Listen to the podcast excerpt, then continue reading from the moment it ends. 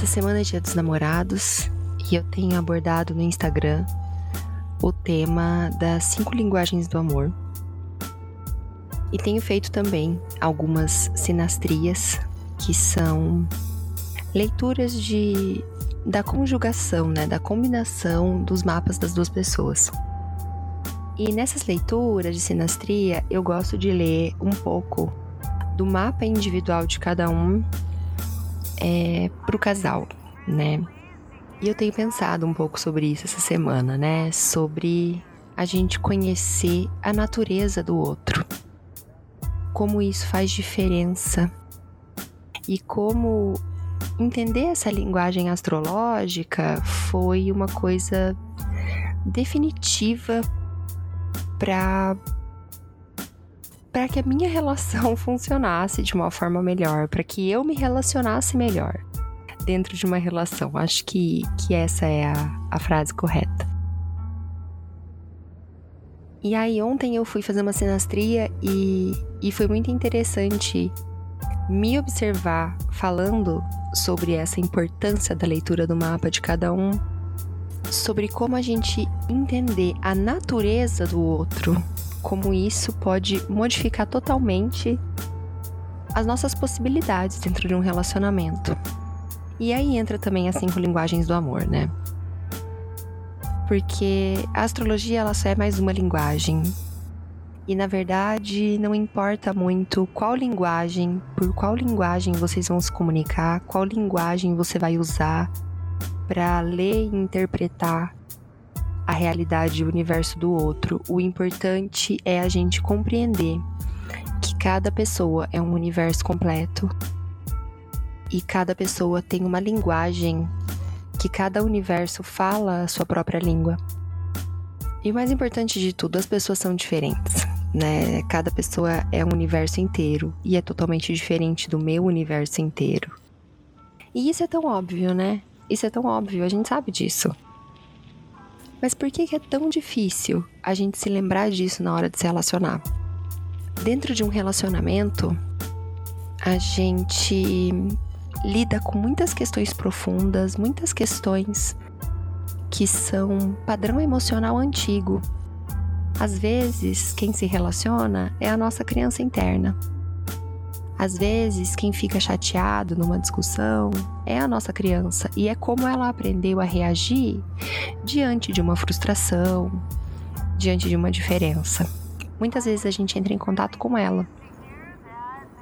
E tá tudo bem, eu acho que relacionamentos, acima de tudo, uma frase que eu sempre falo é que relacionamento não é spa. Relacionamento é uma oportunidade de crescimento.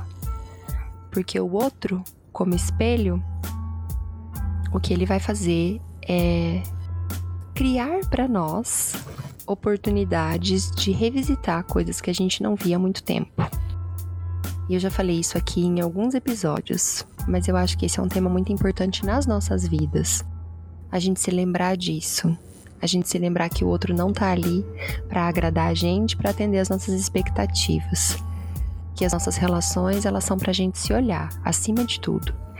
E que ter essa postura de eu tô aqui para me olhar ajuda muito a gente a crescer na relação, ajuda muito a gente a largar a tendência de autoproteção. E eu acho que esse é o ponto principal, assim. Que quando a gente tá numa relação e o outro é muito diferente de nós, a gente começa a proteger a nossa criança. A gente começa a achar que o outro tá fazendo para nos provocar, ou a gente prefere não falar para o outro o que tá incomodando, porque o outro tinha que saber faz tanto sentido. É tão óbvio que esse tipo de comportamento é incômodo para mim como que ele tá repetindo isso.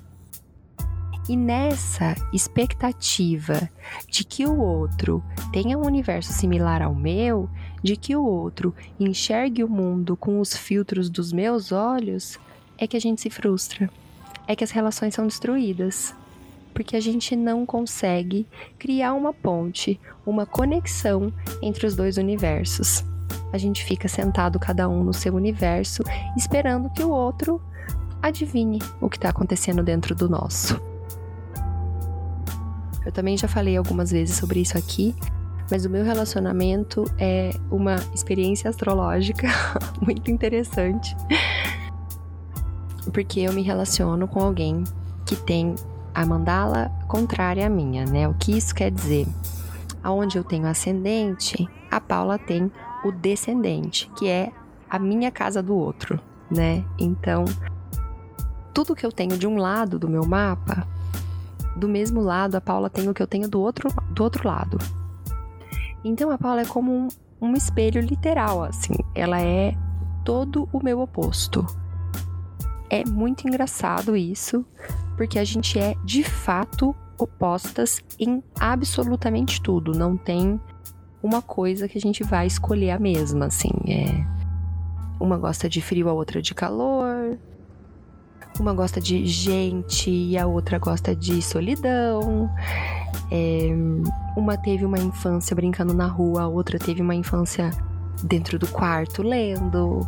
Então a gente tem tudo, tu, tudo que puder, tudo que a gente puder citar, a gente vai ser oposta uma outra, a gente vai ser o absoluto contrário, assim.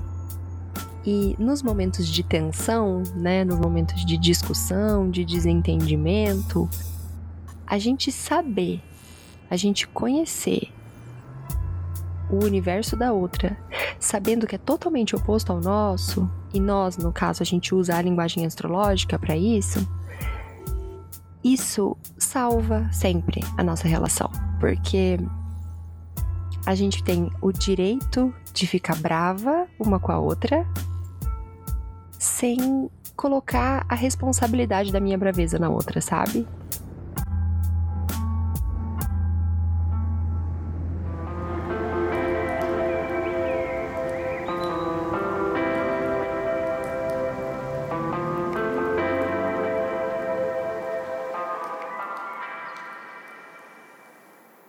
Como eu fico brava com você, eu estou brava porque isso está acontecendo, porque porque a gente não tá se entendendo, mas eu respeito que isso é você e a sua natureza e que essa é a minha natureza e que nenhuma das duas precisa ser violenta, nem consigo mesma, nem com a outra. A gente só precisa encontrar um equilíbrio, um ponto de equilíbrio, um caminho que seja o um encontro entre nós duas. E nesse momento que a gente percebe que a disposição é a coisa mais importante da relação. E isso também é uma coisa que eu já devo ter dito aqui algumas vezes.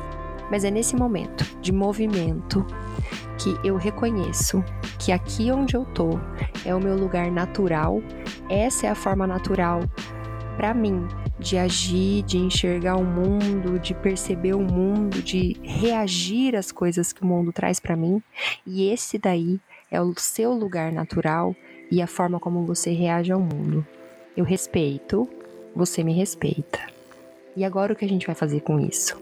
Agora cada uma se levanta do próprio universo, da própria zona de conforto e se dispõe a caminhar um pouquinho em direção a um ponto que seja comum para nós duas.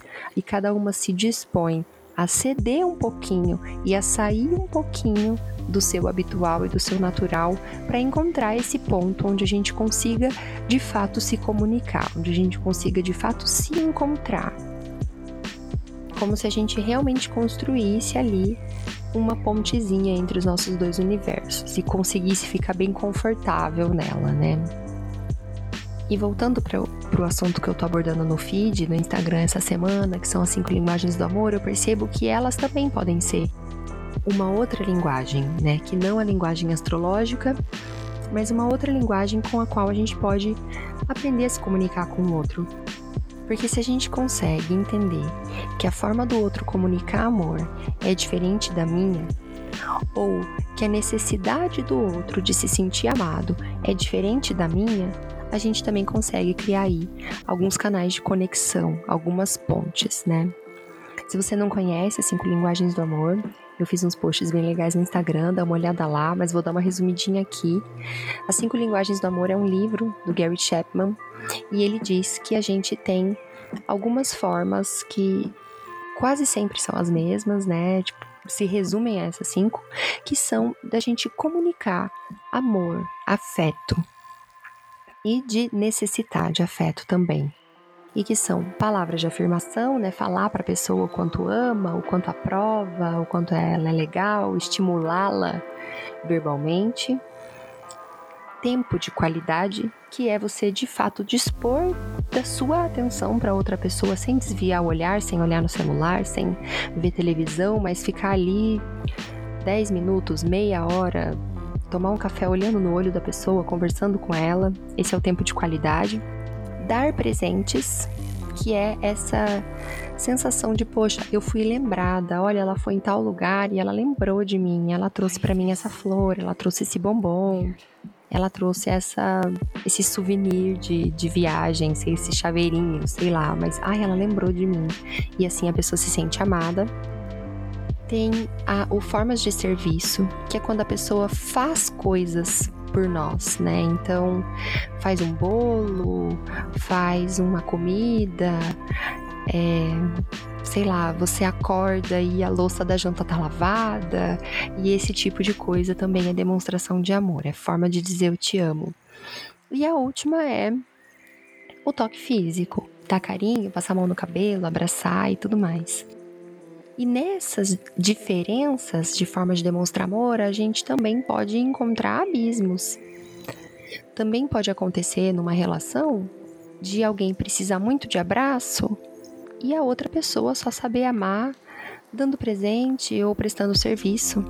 E a pessoa que precisa de abraço fica sentindo que não é amada.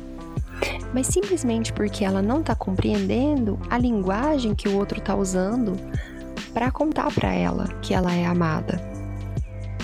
Então, nesse momento, é o momento de construir essa pontezinha e de cada um sair do próprio universo e da própria forma de demonstrar para caminhar para um encontro.